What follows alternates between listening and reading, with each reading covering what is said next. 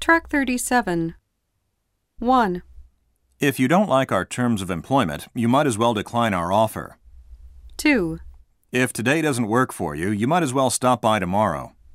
3, If you can't work the night shift next week, you might as well take the whole week off. 4, If you can't come for an interview this week, you might as well come next week. We're going to continue seeing applicants through Friday. 5. How much longer will I have to wait before the merchandise comes in? I'm sorry I can't tell you definitely. That product's in short supply. You might as well cancel your order if you need it right away.